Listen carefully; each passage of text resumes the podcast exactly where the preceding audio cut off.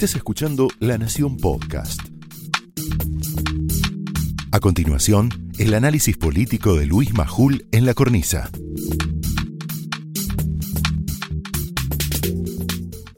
El frente de todos, juntos por un cambio en serio. El frente de todos, juntos por... Pichetto dice, ¿y esos nombres? El título es un juego de palabras. Escucha bien. Tenemos un frente de todos, juntos por el cambio, en serio. Los dos lados de la grieta, unidos para sacar la Argentina adelante. Ese es el falso sueño que nos quiso vender. Un ratito, ¿eh? Cristina en su última aparición. En La Plata fue, ¿no? Sí. Es decir, su archiconocido viraje, ya lo conocemos, hacia el modo Madre Teresa cuando se acercan las elecciones. No, Sí. te, no te rías, Federico, es una descripción. Dijo textual, con la pandemia hay que dejar de lado las diferencias políticas. Y voy a, voy a meterme en un lío más. Fernán Quirós, hora después, con todo respeto por Fernán Quirós, con cierta ingenuidad política, opinó, ella tiene razón. Bueno, primero qué curioso, ¿no? Porque Cristina, la vice, se acordó demasiado tarde de hablar sobre el COVID, tardísimo. Y segundo, porque Cristina representa todo lo contrario de la conciliación y el diálogo en la política. Es decir, representa la exacerbación de mucho de lo malo que tiene la política. Personalismo, ambición desmedida, corrupción, autoritarismo. Sin embargo, y yo sé que muchos de los que están del otro lado van a decir, bueno, hay que reconocerlo, ella tiene también lo que se necesita para ganar elecciones. ¿Sabes qué es? Astucia y olfato. Un radar sobre el estado de ánimo de la sociedad. A ver, pifió varias veces, ¿eh? perdió varias veces las elecciones, pifió varias veces, 2009, 2017. eh. Pero igual, parece que al radar en los últimos días le estaba fallando. Parece que algún consultor amigo se lo acomodó. Quizá le habrá dicho, esto es una deducción mía, ¿eh? ¿Desapareciste en pandemia, Cristina? ¿Te desentendiste de la pandemia? Que no es lo mismo que desentenderse de Bloomberg, tema seguridad, eh, tragedia de 11, un accidente que afectó a muchísima gente. La pandemia afecta a todos, chicos, grandes, ricos, pobres, eh, eh, gente grande, a todos. Por eso también subió tanto la imagen negativa de Cristina. Incluso en su núcleo duro subió la imagen negativa y cayó la intención de voto. Y es curiosa esta situación, y es tan curiosa como la apelación de Cristina, la coincidencia de Quirós con la vice. Y ya que hablamos de Quirós, Quirós tiene mucho de lo que le falta a la dirigencia política clásica, a una parte, ¿eh? que es rigurosidad científica y empatía. Esto tiene Quirós, ¿no? ¿De acuerdo? Absolutamente sí. Bueno, rigurosidad científica y empatía. Pero le falta, o no tiene nada, de lo que poseen los políticos más astutos. Picard- no digo ni corrupción, digo picardía y audacia para entender dónde están los votos que hay que conquistar. Perdón, yo a Pichetto lo pongo en ese team. ¿eh? Él tiene picardía y audacia para entender, o para tratar de entender dónde están los votos que hay que conquistar. Ahora pasemos por encima de la grieta, pero seamos realistas. No existe hoy en la Argentina ni un dirigente, ni una fuerza política que sintetice él solo, ni el dirigente ni la fuerza, a lo mejor del frente de todos, si tuvieran mejores cosas, yo dudo mucho de eso, no voy a decir que no los tengan, debe haber dirigentes que lo tengan, con lo mejor de, funto- de, la dirigencia o de un dirigente junto por el cambio.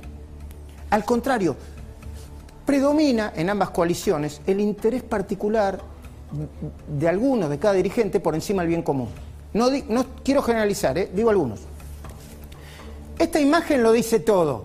Esta imagen que van a ver acá lo dice todo. ¿Me la muestran, por favor? Así se entiende. Bueno, ahí está Ginés González García en Madrid tomándose un vino, tanto despatarrado y despreocupado. Claro, me dirán, tiene derecho. Bueno, cualquiera tiene derecho a relajarse. eh, Bueno, cualquiera tiene derecho, pero eso es falta de empatía. Es que no, es que no. Hay algo que no. Hay algo que no entiende. No entiende. Lo digo con respeto, hay algo que no, no entiende entre lo que le está pasando a la sociedad y lo que le pasa a él particularmente. Y también dice mucho de lo que está pasando con esa falta de empatía con la sociedad ahora mismo, estas fotos, Muéstrenme solamente las fotos, ¿eh? Y si hay algún video, después lo, interesante lo, continuamos. Primero, la enorme movilización del viernes pasado. No eran solamente los cuatro o cinco dirigentes que aprovechan el tema, ¿eh? Después vamos a ampliar brevemente. Los chiflidos y las protestas que le dedicaron a Kisilov en un acto en Junín. La rebelión de los gauchos en Salta. Ahí estamos viendo Junín. No pudo terminar de hablar en Junín, Kisilov. Yo lo demuestro no para enrostrarse en la cara, como descripción política. ¿Mm?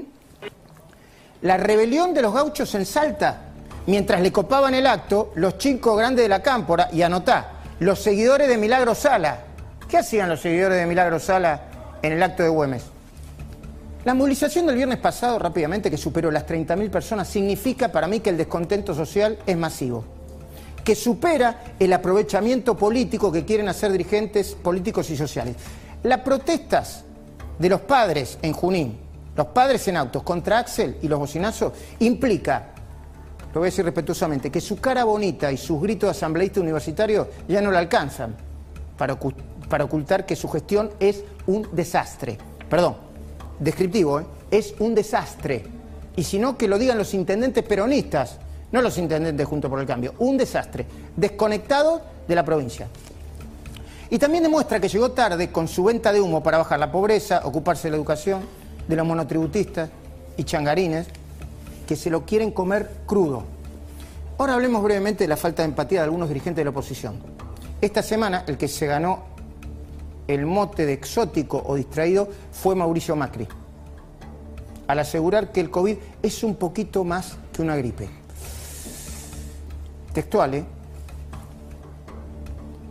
Sí, una gripe, que nos cuenta a todos los que perdimos familiares y amigos por culpa del COVID, si lo consideramos una gripe. Él lo puede considerar, tiene todo el derecho, pero tendría que preguntar más. Quienes lo justifican dice, él hace cálculo de ingeniero. Bien, con el tema de las tarifas sucedió algo parecido, hizo cálculos correctos de ingeniero. Así le fue, porque la política no lo aguantaba. Tendría que haber aprendido. Parece que todavía esa parte no la aprendió. ¿Se podría alegar falta de empatía también en María Eugenia Vidal? Ella, después de la derrota, exigió el silencio. No exigió.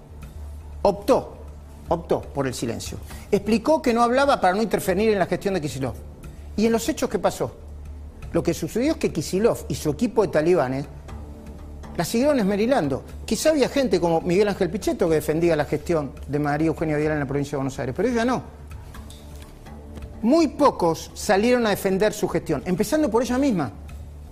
Y ahora sabemos que ella ya eligió, porque la información se va a confirmar en horas, competir en la ciudad. Si no pasa nada raro, va a competir en la ciudad. ¿No le pasarán factura? Quizá no. Los dirigentes y los votantes de la provincia también, con quienes se comprometió a no dejarlo solo? Dicen que Horacio Rodríguez Larreta ya tomó la decisión. Vidal en la ciudad y apoyar a Santilli en la provincia, ¿no? Candidata a diputada nacional por la ciudad y Dios Santilli por la provincia. Pero ni a Jorge Macri ni a Mauricio Macri les gustaría ahora que otro porteño venga a colonizar la provincia. Mauricio Macri no dijo ni A todavía, pero parece. Por más buena imagen e intención de voto que ostente Santilli, que lo tiene y en el medio semejante interna aparecen las probables candidaturas en la provincia del radical, porque es radical, ¿eh? es un outsider, pero es radical, y de Patricia Bullrich en la ciudad. También, bueno, eh, Pichetto dijo, hay que ver si es, che, ¿por qué no Mauricio Macri no podría ser candidato en la ciudad? Y Miguel Ángel Pichetto, el propio Pichetto, podría competir en la provincia, él mismo lo dijo. Como te decía, Pichetto se levanta la mañana pensando en política y se acuesta la noche pensando en lo mismo. Lo dijo él. Esto es cómo ganar las elecciones y también cómo gobernar. Quizás un buen ejemplo de dirigente que podría condensar lo mejor de la astucia electoral con la buena gestión. Aunque yo no sé si gestionó algo todavía y no lo pregunto mal. Después le voy a preguntar a ver si gestionó algo. ¿Viste? Porque dice, eh, Santiago Cafiero abrió una librería y se fundió. No sé si es cierto. Axel Kisilov abrió un bar y se fundió, dice. No sé si es cierto tampoco. Le voy a preguntar, ¿por qué? Bueno, él te va a decir, yo sé lo que va a decir. Gestioné un bloque entero en la época de. Bueno, pero lo vamos a hablar. En todo caso, un buen gestor hoy, y hasta incluso un estadista, es aquel que sabe administrar la pandemia. Por eso el Frente de Todos tiene miedo de perder. Porque hasta ahora fueron un desastre, con casi 90.000 muertos, más de 4 millones y medio de contagiados, en el medio de una campaña de vacunación que tiene muchas dosis ahora, pero no tiene el ritmo de aplicación que tiene que tener, con un sistema paralelo de vacunación en la provincia de Buenos Aires y en la nación que privilegió primero a su casta y ahora es usado como propaganda para ver si los reconocen como el Papa o como Jesucristo, como la Virgen María. Yo, eh, como madres eh, o padres, para madres, yo me quedo con la madre del dolor o la madre del Paco. Y para padres, en este Día del Padre, feliz día para todos, nosotros nos quedamos con los padres que no pensamos irnos de nuestro país y peleamos para que nuestros hijos tampoco lo hagan. Pero que me vendan, que me vienen a regalar la vacuna, la vacuna es mi derecho. Y en todo caso, fíjense en lo que dicen y en lo que hacen, cómo lo dicen y cómo lo hacen. Porque esta mañana el presidente dijo otra cosa que quizás correcta, pero que a todo el mundo le heló la sangre. Mirá. La patria somos todos nosotros. Nosotros vivimos en un territorio inmenso, el octavo país del mundo en materia de territorio, muy diverso en gente. Tenemos nuestros pueblos originarios, tenemos descendientes que se convirtieron en afroamericanos, tenemos inmigrantes, tenemos descendientes de inmigrantes es una sociedad muy plural. Esto fue el análisis político de Luis Majul en La Cornisa, un podcast exclusivo de La Nación. Escucha todos los programas en www.lanacion.com.ar. Suscríbete para no perderte ningún episodio. Estamos en Spotify, Apple Podcast, Google Podcast y en tu reproductor de podcast favorito. Seguí escuchando La Nación Podcast.